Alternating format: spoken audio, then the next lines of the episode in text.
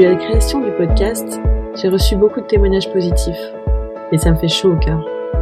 Car au-delà de la déclaration d'amour traditionnelle, conventionnelle, vous avez cerné l'idée de reconnaissance que je voulais mettre en avant. Nous sommes toutes et tous reconnaissants envers quelqu'un ou quelque chose. La vie nous met des personnes, des situations sur notre route qui peuvent la changer à jamais. Parfois, c'est une destination qui nous marque. Et la déclaration que vous allez entendre reflète encore une fois tout le concept de cette émission. Alors merci à tous, chers auditeurs, de plus en plus nombreux, et merci aux courageuses et merveilleuses personnes qui partagent leurs déclarations avec nous. Floriana en est un formidable exemple. Je vous laisse découvrir sa jolie histoire avec l'Afrique.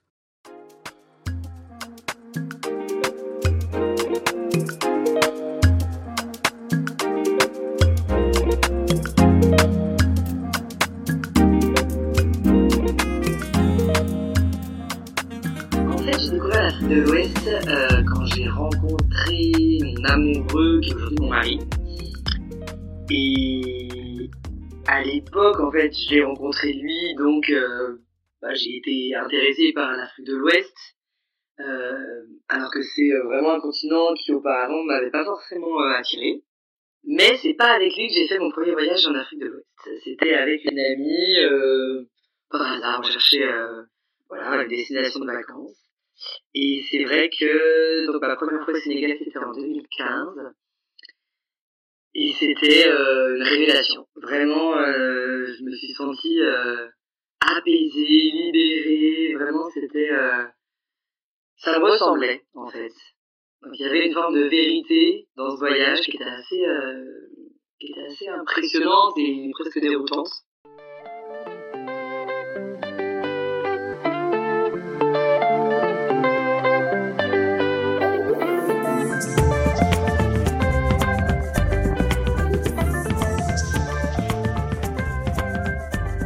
Je sais pas si c'est le fait que j'avais rencontré ce, ce, mec à l'époque ou si, euh, si c'était le moment, mais effectivement, je, voilà, ce voyage a déclenché quelque chose en moi et je suis reparti trois ou quatre fois même euh, pendant les années suivantes. Une fois avec ma mère, une fois avec ma meilleure amie.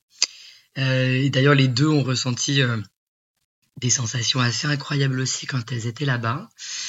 Alors c'est particulier parce que c'est euh, le Sénégal, c'est un pays qui a une culture euh, très différente de la mienne. Et pour autant, euh, il y avait quelque chose qui me ressemblait et vraiment j'étais bien. Je ne sais pas comment expliquer ça, mais c'était vraiment, c'était vraiment libérateur. Et en fait, j'ai cherché à m'installer à Dakar. Et en fait, ce que j'ai appris après, c'est que parallèlement, mon mec avec qui je n'étais pas engagé à l'époque. Euh, on avait un petit peu du mal à, à trouver euh, à trouver cette notion d'engagement tous les deux. Lui, en fait, cherchait à s'installer en Côte d'Ivoire. Et euh, quand on s'est retrouvé finalement et quand on a enfin réussi à, passer le pas et à se dire qu'on voulait vraiment être ensemble jusqu'au bout, bah on a découvert ça. On a découvert que lui avait finalement euh, essayer de s'installer en Afrique de l'Ouest et moi aussi de mon côté.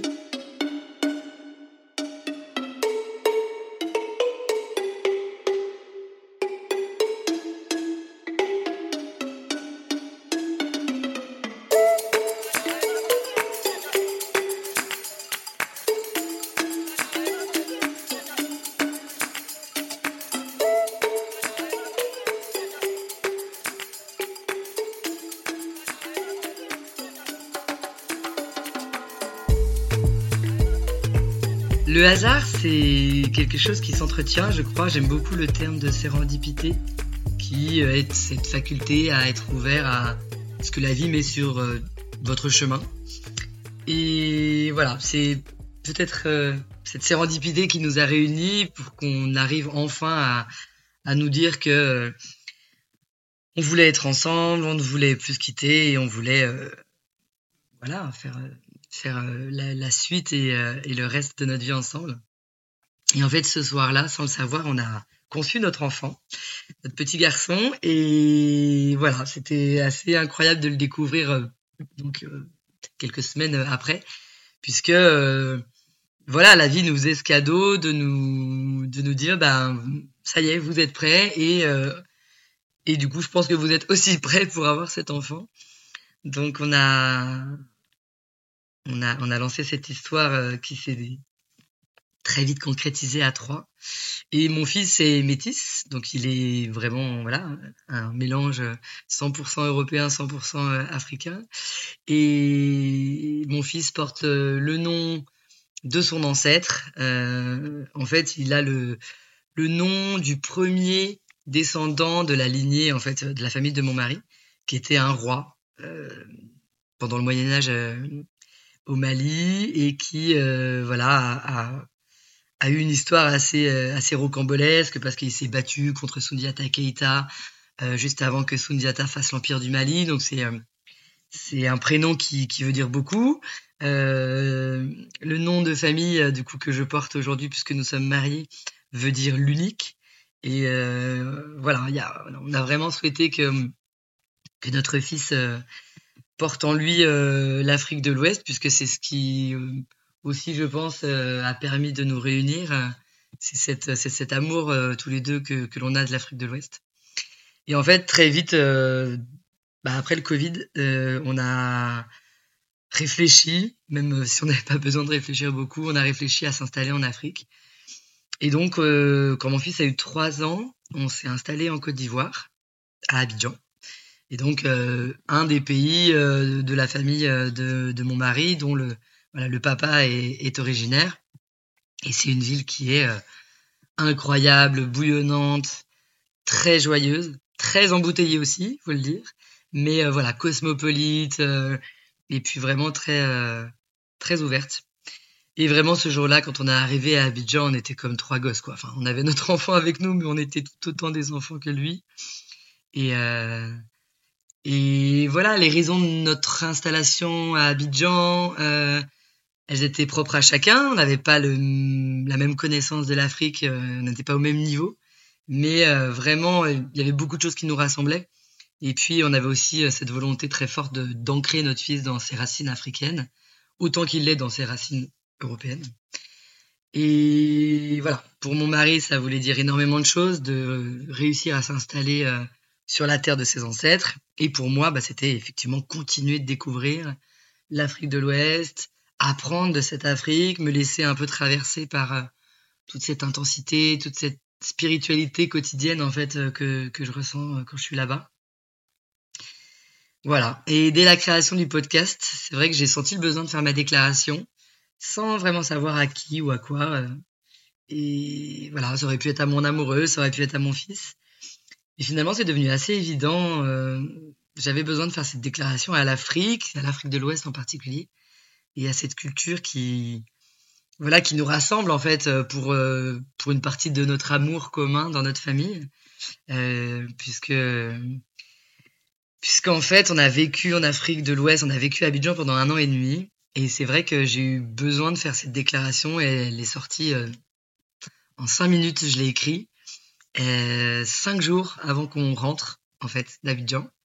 Et j'ai eu besoin de, de le faire pour, euh, bah voilà, comme un, une sorte de revoir, même si ce n'est pas un revoir définitif et qu'on on sait qu'il va se passer d'autres choses euh, par la suite et qu'on retrouvera l'Afrique euh, d'une autre manière, euh, c'est sûr.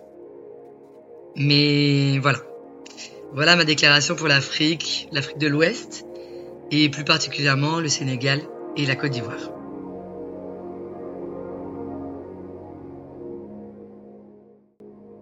Chaude, humide, sablonneuse et embouteillée, spirituelle, profonde, joyeuse et en conscience du présent, comme le plus précieux des cadeaux de la vie. Voilà quelques mots qui résument l'Afrique. Je pourrais développer chacun de ces adjectifs ou qualificatifs. Mais à toi l'Afrique, qui a vu l'humanité naître et dont l'humanité quotidienne aujourd'hui résonne si fort. Chaque visage croisé est familier quand on est chez toi. Chaque parole est sage, sincère, aussi futile, aussi subtile et aussi fugace soit-elle. Chaque personne rencontrée en Afrique fait partie de toi et t'aide à grandir et à te révéler, parfois malgré toi. Que ce soit un vendeur de café sur la place de l'indépendance à Dakar, que je suis allé saluer à chacun de mes voyages. Un chauffeur de taxi avec qui on a échangé sur le système politique. Ou pourquoi j'aime tant cette culture africaine. Une vendeuse de poissons braisés, au maquis en bas de chez moi, dont l'œil doux et toujours pétillant restera en moi comme un signe d'une force intérieure immense.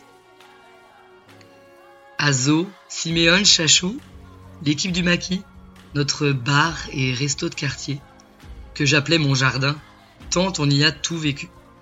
Que ce soit le jour de l'an, à finir à 10h du matin, debout sur le muret, que ce soit les anniversaires de mon fils, ou les discussions, drôles et parfois difficiles avec mon amoureux. Les rencontres du moment, les sons dans l'enceinte qui ambiance, les bières, et puis toujours cette bonhomie des voisins de table.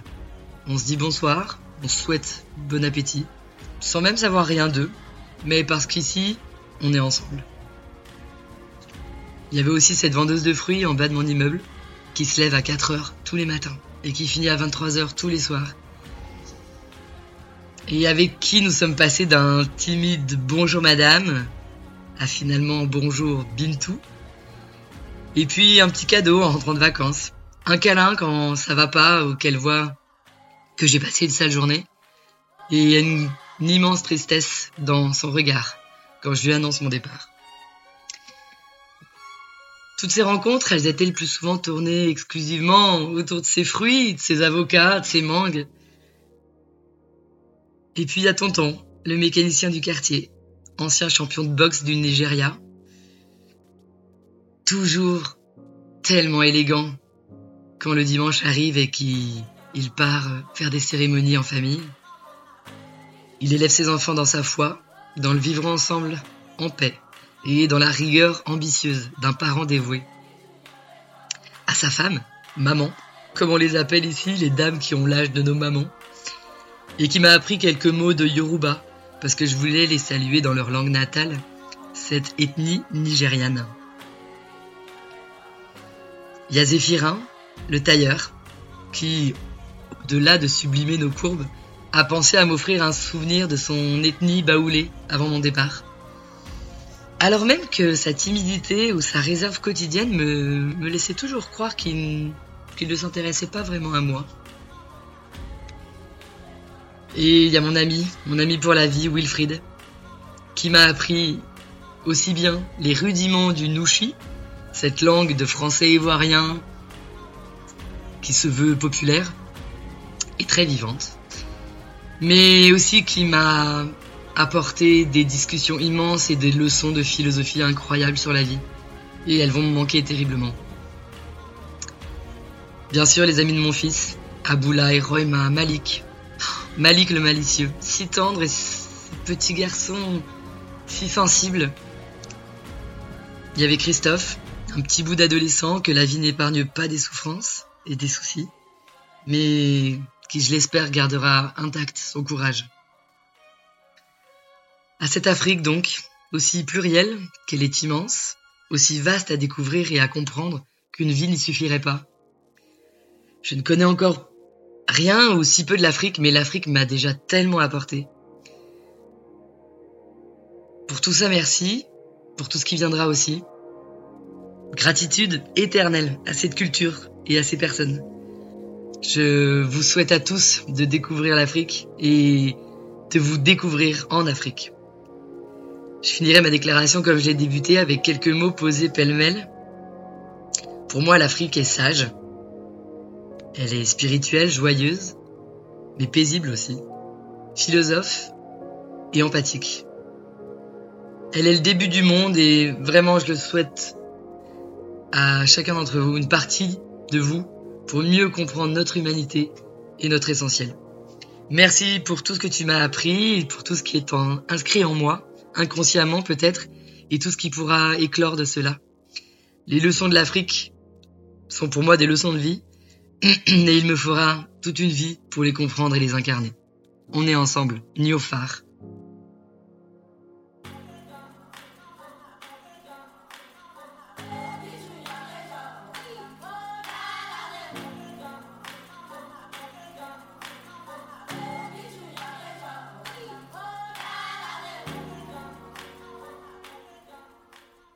Merci à toi, mon ami, pour ta sincérité, ton authenticité et ta simplicité. Et si vous aussi vous souhaitez partager votre déclaration dans un prochain épisode, écrivez-moi à ma déclaration le podcast à gmail.com ou via le compte Instagram ma déclaration le podcast. Et pour donner de la force à l'émission, notez-la, partagez-la et parlez-en autour de vous. Bisous.